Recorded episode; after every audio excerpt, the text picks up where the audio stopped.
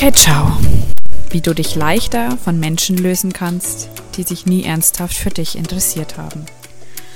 Dieser eine Mensch, der ständig in deinem Kopf ist, der in deinen Träumen den größten Platz einnimmt und für den du komplett verfügbar bist. Einerseits ist es unglaublich schön, so ein Gefühl für jemanden zu haben.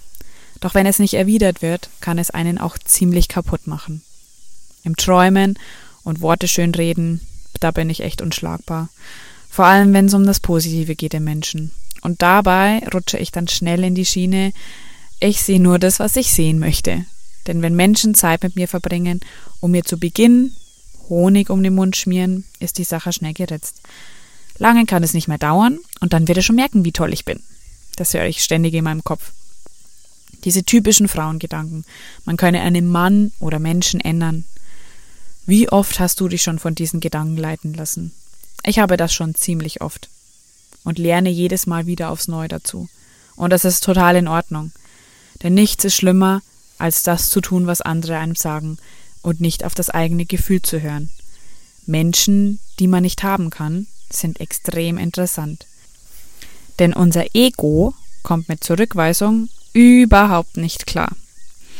Ich habe gelernt, die eigenen Bedürfnisse zuzulassen habe meine Mädels bestärkt, wenn sie einen Rückfall hatten und sich mit ihm wieder getroffen haben. Ja, es bringt uns zwar nicht weiter, aber meiner Meinung nach hat es einen bestimmten Grund, warum man ihn nicht loslassen kann. Ich habe mich tagelang mit den Gedanken beschäftigt, wieso es mir so schwer fällt, von jemandem loszulassen, habe immer wieder versucht, in Kontakt zu bleiben und demjenigen entgegenzukommen. Mein Umfeld hat immer nur den Kopf geschüttelt, und ich habe mich irgendwann nicht mehr getraut, darüber zu reden, vor lauter Peinlichkeit, dass ich zulasse, dass ich mein Selbstwert mit Füßen trete. Aber ich habe es einfach gebraucht. Das Wichtigste in dieser Zeit war für mich, dass ich meine Leidenschaft und Selftime hatte, in die ich mich stürzen konnte.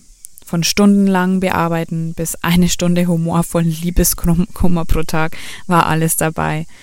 Denn schnell geraten wir in einen Strudel voller Selbstmitleid und bleiben dort oft hängen. Anfangs habe ich mich zum Beispiel sehr darüber gewehrt, offen gegenüber neuen Männern zu sein. Wie hat Alex immer so schön gesagt, du musst dich jetzt ablenken und dabei ist alles erlaubt. Und so schön wie es klingt, war mir meist gar nicht danach, denn ich war viel zu verletzt in diesem Moment. Aber ich kann dir sagen, deine Zeit wird kommen.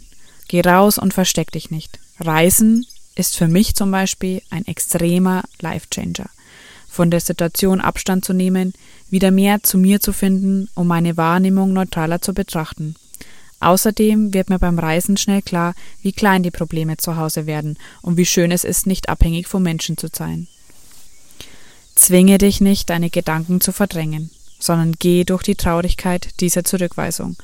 Unser Ego braucht die Zeit dieser Verletzung zu heilen und Abschied von der Illusion zu nehmen, von der man Tage, Wochen, Monate oder sogar Jahre geträumt hat. Das kann einerseits sehr viel Angst machen, denn aus Erfahrung kann ich sagen, auch ich kenne das Gefühl, wenn das Selbstbewusstsein und das Selbstwertgefühl im Keller sind. Man ist extrem schlapp, todtraurig und könnte die ganze Zeit nur heulen. Aber ein Lichtblick besteht dennoch. Diese Zeit hat mich sehr geprägt und ich habe mich danach anders wahrgenommen. Mit tiefster Dankbarkeit auf das Ganze zurückzuschauen, hat mir eine unendliche Freiheit gegeben und mich wachsen lassen. Ich habe die Angst umgewandelt in Mut und Respekt vor mir selbst und habe meinen Selbstwert gestärkt. Meist erkennt man das erst im Nachhinein, warum Dinge so passieren. Und wenn du genau hinsiehst, kannst du für dich immer etwas lernen. Und denk daran, nehme es nicht so ernst. Denn wenn man sich von etwas verabschiedet, dann darf man das auch zelebrieren.